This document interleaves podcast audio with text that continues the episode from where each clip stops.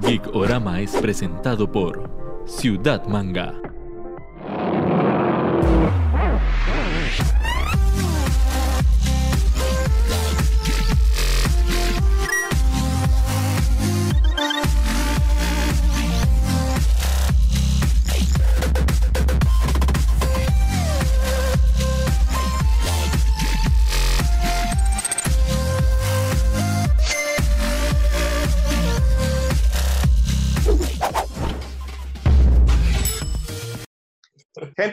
Un programa más de Icorama. Hoy contamos con Steven Oviedo, periodista invitado. Steven, ¿cómo vas? Saludo para todos eh, y agradecido por estar y por tener la, la, oportunidad de hablar un poquito de otro tema que es alejado de lo que yo siempre hago, pero me gusta mucho. Y teníamos una aparición especial de Harley Quinn por el lado de, de Ernesto. Neto, ¿cómo vas? Ojalá. Hola, ¿todo bien? Por ahí, Steven, José. Ok, como pudieron ver un poco por la vestimenta de Steven y tal vez por algunos de los elementos que está de fondo, vamos a hablar de un personaje que el pasado eh, mes de abril, a finales de abril, cumplió 80 años de existir. O sea, 80 años no, es cualquier personaje el que se mantiene y se mantiene vigente. Vamos a hablar del famoso Joker. O sea, son demasiadas las, las versiones, las adaptaciones que se le han hecho, las, las personas que lo han interpretado pero ustedes recuerdan, tal vez empezando por vos, Steven, ¿cuál fue el primer Joker que vos recuerdas, el primero que viste? Sí, sí, sí, sí lo tengo claro. ¿verdad? De hecho, es el que más me gusta, ¿verdad? El Joker de, de la serie animada. No era uno, no era uno de los Jokers de, de carne y hueso, sino de, de, la serie animada, que es mi favorita. En realidad es de, de las que más me, más me gustan. Y la voz en español hacía eh, Rubén León. Ay, Batman. El punto de toda esta lucha.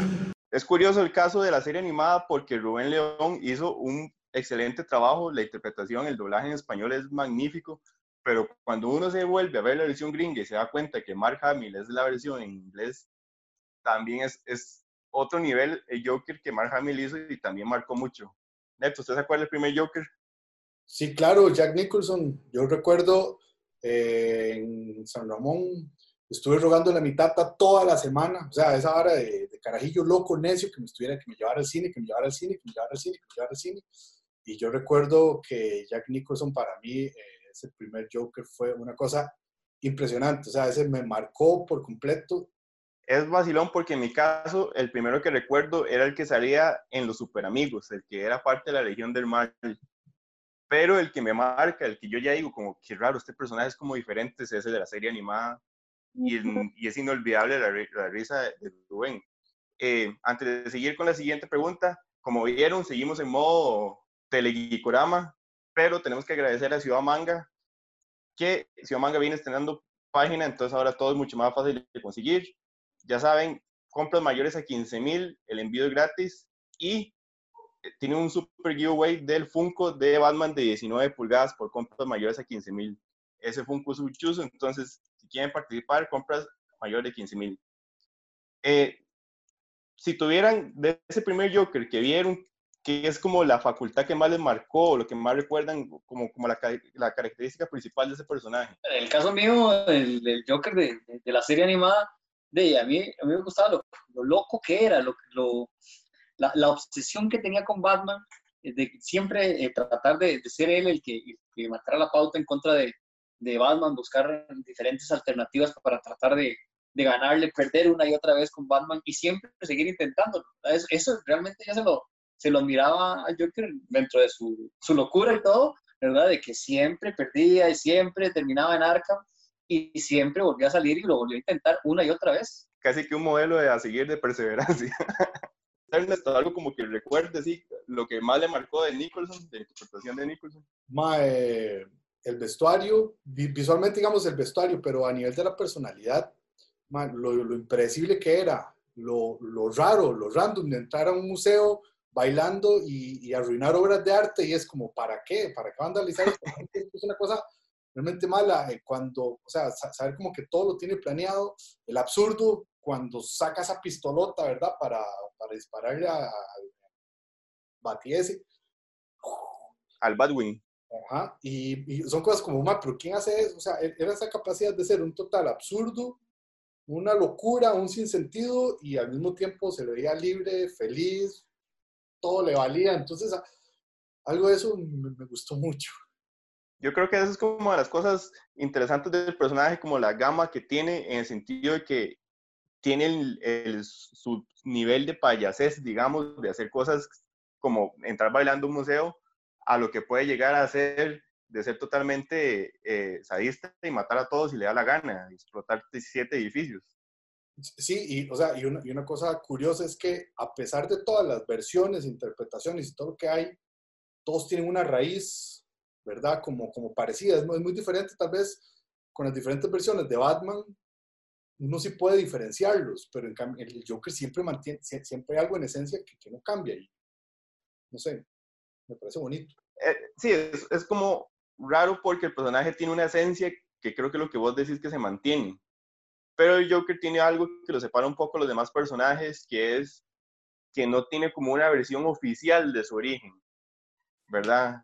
En, hay una frase muy chiva en The Killing Joke que él dice que lo recuerda de diferentes formas y que si él decidiera tener eh, un pasado, prefiere tener eh, como selección múltiple.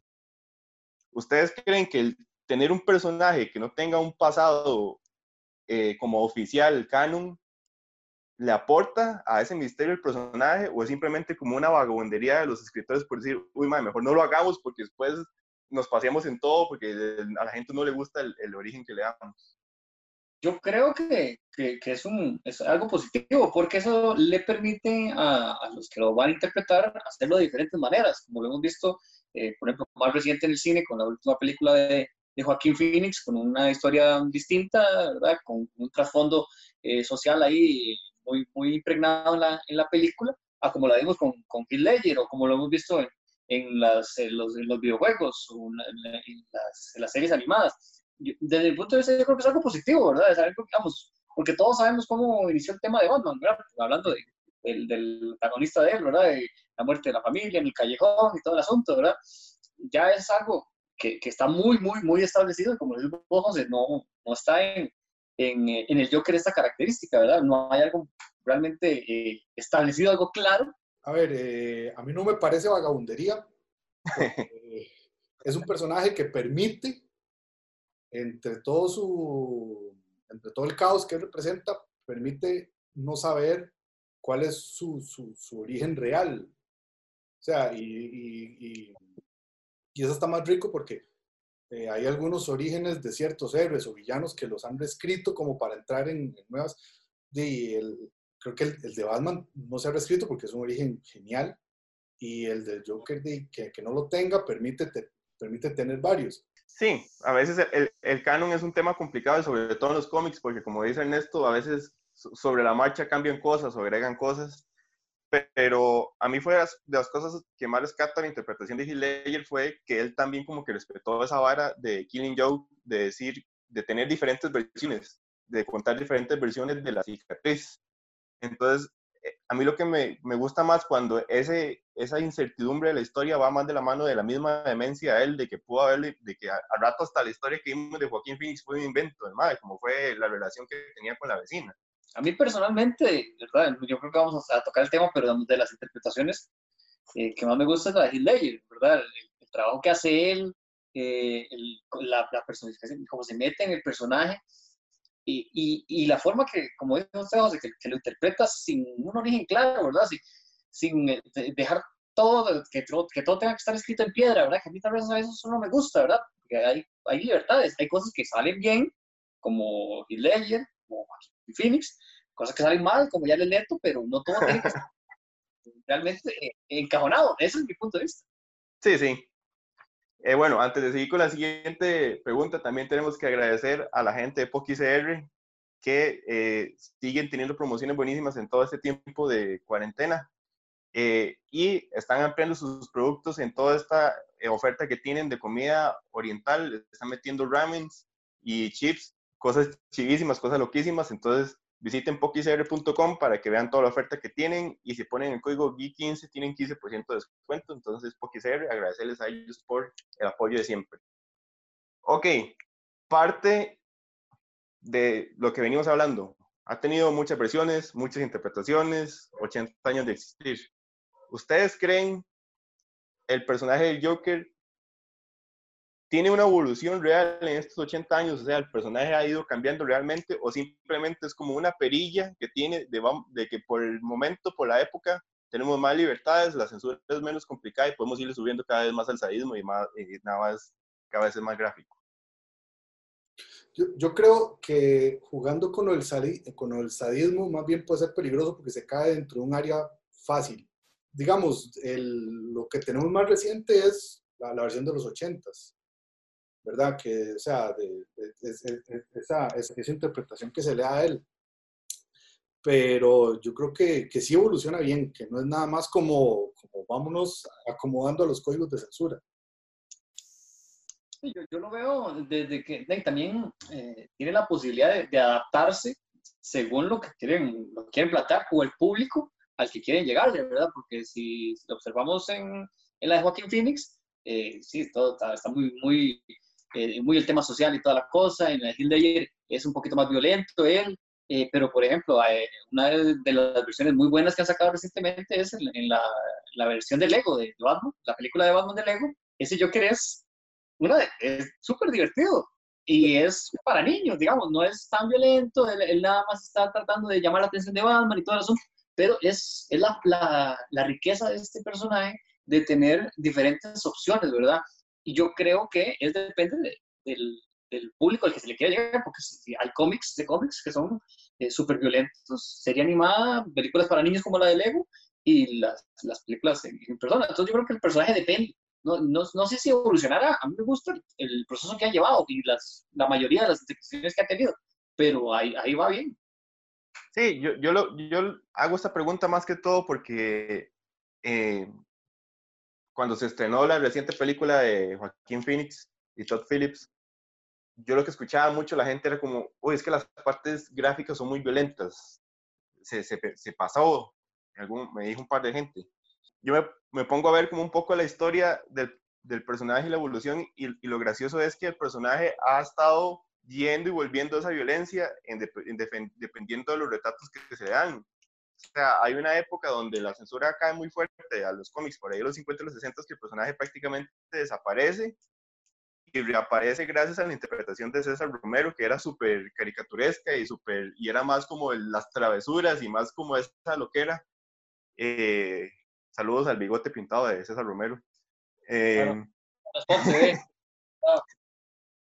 ahí, ahí, tenés un César Romero ahí. Sí, tenemos a César. Claro. Y en los 80 se vuelve a ser más violento y después, o sea, es un personaje que como que va y viene. Pero digamos, yo sí, sí creo como que se evoluciona y, y, se adapta. O sea, tenemos dos interpretaciones recientes, reciente la de, y me, digo recién, dos recientes porque me estoy brincando la de Leto.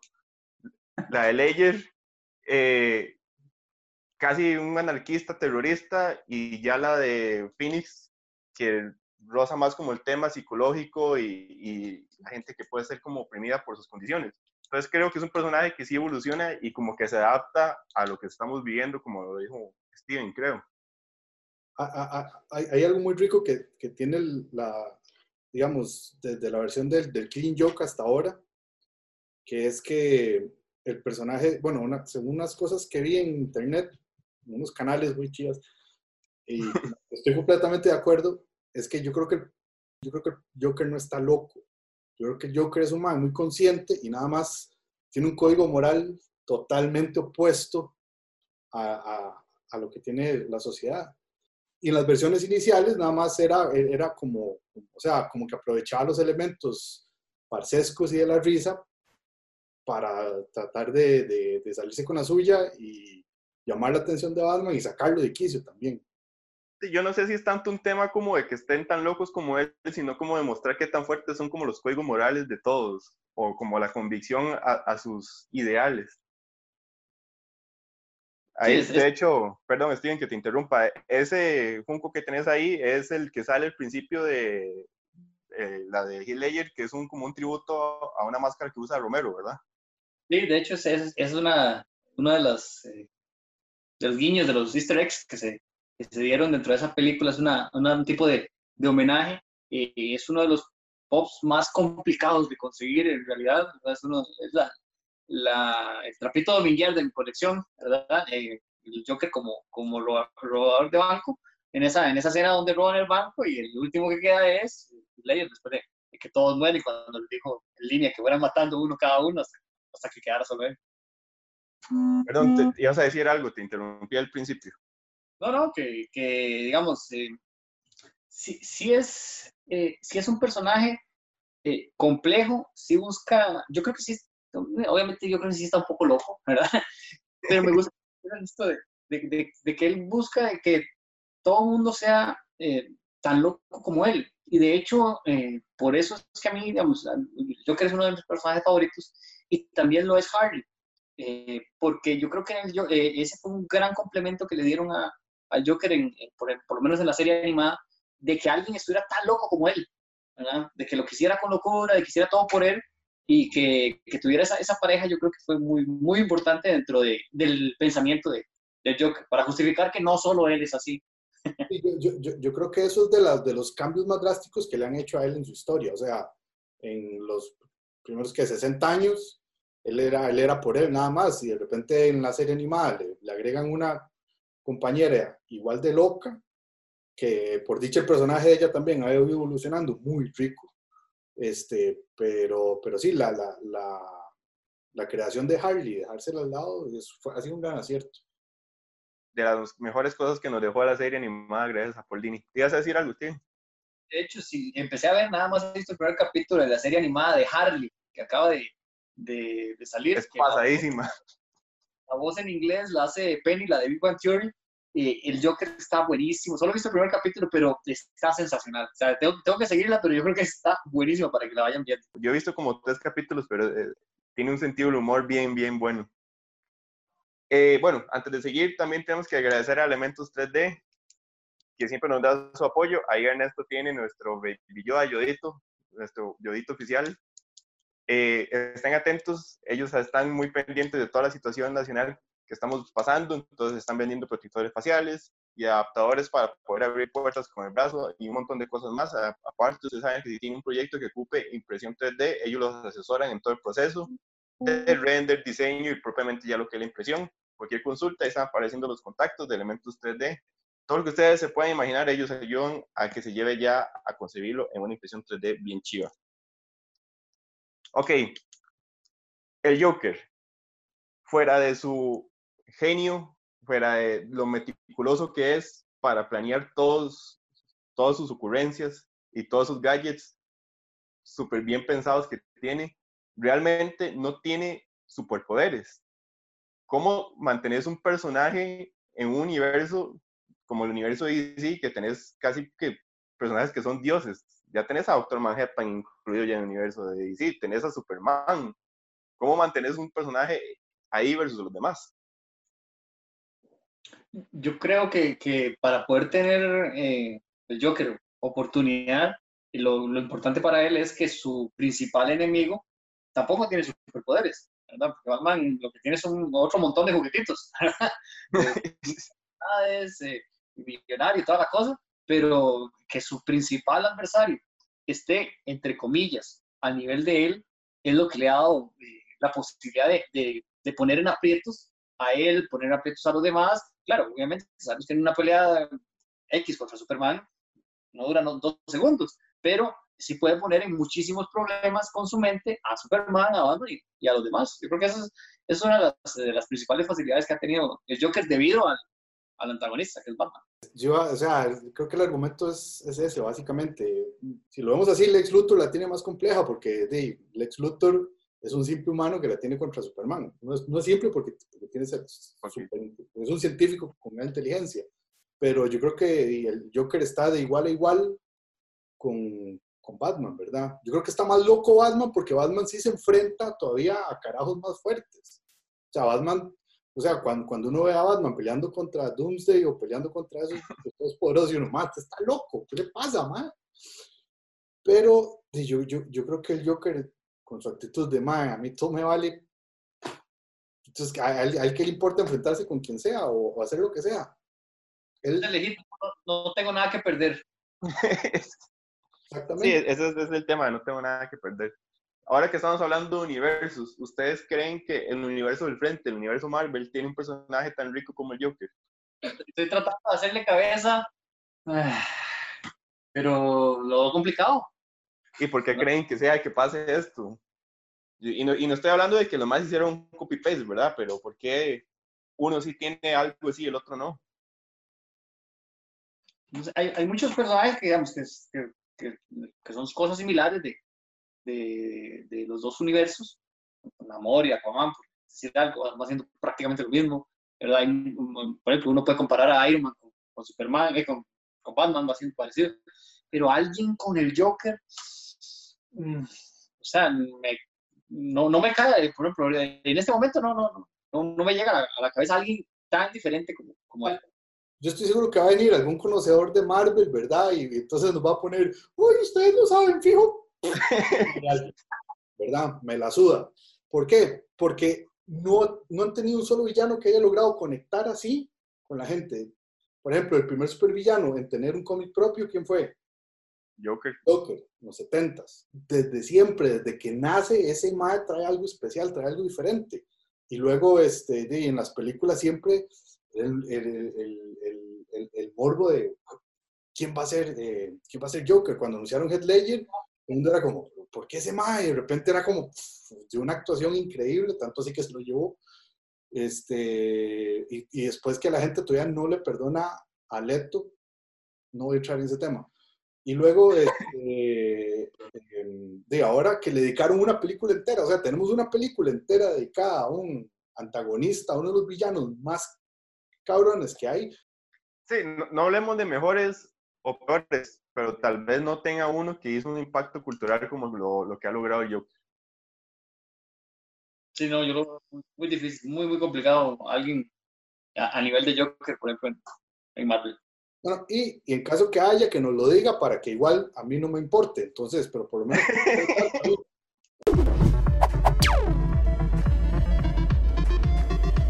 XNY gracias a 2B Studios, un- que es un estudio en serigrafía textil. Y ellos también los asesoran en todo el proceso de eh, diseño gráfico. Si ustedes ocupan algún diseño para una empresa, un emprendedurismo, Ernesto tiene la camisa de Thor, yo ando una de Sailor Moon. Y durante estos días tenía una promoción de eh, dos camisas por 16 mil, tres por 20 mil, o un kit, una camisa, perdón, y un kit de jabones por 12 mil. Los jabones son como el que yo tengo acá, de eh, Han Solo en carbonita. Y, y- el jabón es de carbonita. y, pero sí folia, como si fuera carbón. Y el logo de Boba Fett. Entonces ya saben, dos de estudios pueden buscar para que vean toda la variedad que tienen de camisas y ahora que están metiendo más productos como los jaboncillos. Ok, Steven, esta sección se trata de hacer supuestos, como qué pasaría si tal director dirigiera tal película, qué pasaría si tal personaje eh, estuviera en un universo que no le pertenece. Pero vamos a hacer un supuesto de castings, que esos me, me parecen muy divertidos, a mí me gustan eso. Digamos que ya mañana sale que Warner aprobó la segunda del Joker con Joaquín Phoenix. Deme, ¿cuáles serían su casting para Batman, Gordon y Alfred? Y no Sí, sé. sí, pero no, no, no hablemos de chismes, sino su- cuál sería su predilecto. Ay, pero, ok. Eh, Bueno, vea, si quiere yo le tiro el mío mientras ustedes van por pensando. favor, por favor, por favor. Ok, para no, para no entrar en conflictos y en polémicas sobre eh, Batfleck, eh, que, que por cierto, ustedes vieron eh, el personaje de Joaquín Phoenix se llamaba Arthur Fleck. Si ustedes agarran las, la inicial y el apellido es Affleck, pero es otra cosa. Eh, eh, Batman, Ryan Gosling. Comisionado Gordon, Brad Pitt, pero hecho leña y con barba. Y Alfred, Sirian McKellen. Pero podría ser una buena, una buena alternativa. Realmente, mm, no sé, no tengo, no tengo como eh, candidatos claros. Sí, y no sé si nos vamos a arriesgar, sí podría proponer un Joker. A ver, tirarlo. A mí me gustaría, ya está muy marcado en Marvel, eso sí, sí, ya está muy marcado en Marvel. Nos van a decir, como dicen, está, ay, es que este es de Marvel y esta es la cara. No, no, no, a mí, a mí eso tampoco me interesa. ¿verdad? Pero Tom Hiddleston, el que hace de Loki, creo que podría ser una buena posibilidad. Sí, sí, la verdad es que sí, la verdad es que es un Mike, yo siento que tiene mucho que todavía no, no ha podido explotar en algún papel. Tal vez ahora en la serie de Loki lo pueda hacer, pero, pero sí sería una muy buena opción. Ay, ay, ay, se, se me olvidó el nombre. Para, vea, para Alfred, yo pondría este actor que ahorita, hago- ah, ahorita inserto bien el nombre.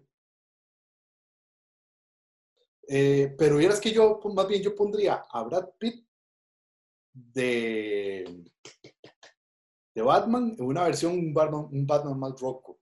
O si no, buscaría un chamaco, pero para hacer una versión de Batman Beyond. Batman del futuro, podría ser, para eso podría funcionar. Sí. Sí, sí, como para un Batman más mentor. Bueno, entonces ahí ya, tenemos como los, los supuestos. Esto fue X en Y gracias a B Studios.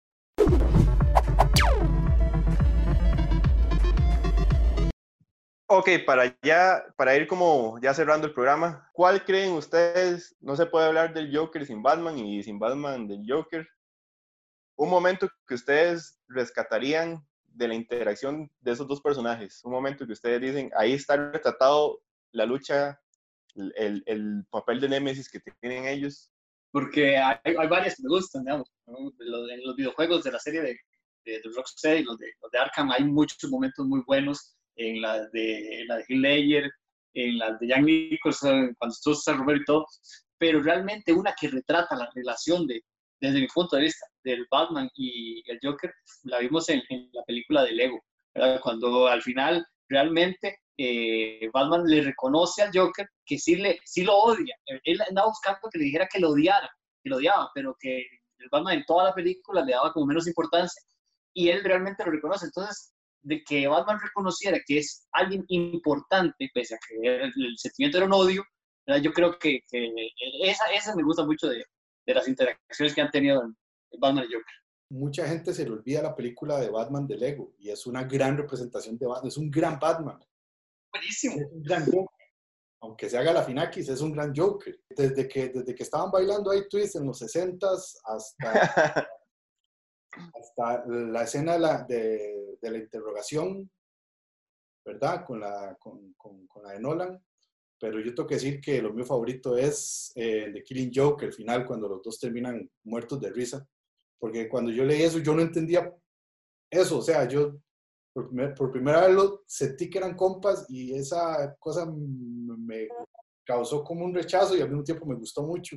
Yo, yo hubiera pensado, yo tenía también ahí la, la, la que dijo Ernesto pendiente, eh, digo pendiente, entre las que más iba a rescatar, pero yo, yo voy a, a seleccionar una de la serie animada. Hay un episodio en el que Batman se pierden y, y la capa y cree que está muerto. Entonces el Joker va, atado- va como a un entierro y está la capa de Batman en el ataúd y Joker, en, la, la- la frase en inglés es, without Batman, crimen has no punchline. O sea, para mí, eso, esa línea de, de Hamill encapsula eso. O sea, al final todo lo que él hace, el propósito es para que el otro se lo reconozca, para que el otro esté pendiente, para que el otro llegue y, y- y le dé el crédito o, o lo madre todo al final. Eh, Steven, normalmente cuando grabamos en Ciudad Manga y, y grabamos presencialmente, nos gusta dar un, un agradecimiento a nuestros invitados es de parte de Honey Socks. Te vamos a pasar un código para que lo canjees por dos pares de medias de Honey Socks para que elijas las medias que vos quieras.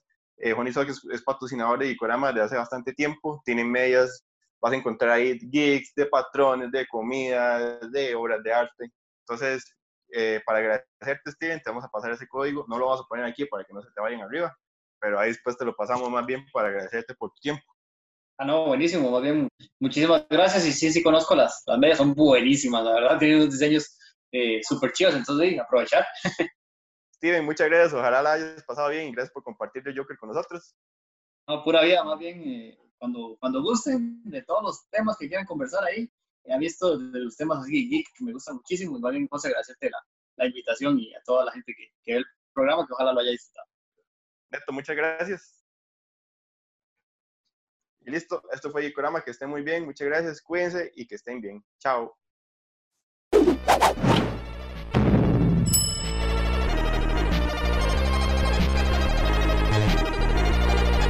Geekorama, fue presentado por Ciudad Manga.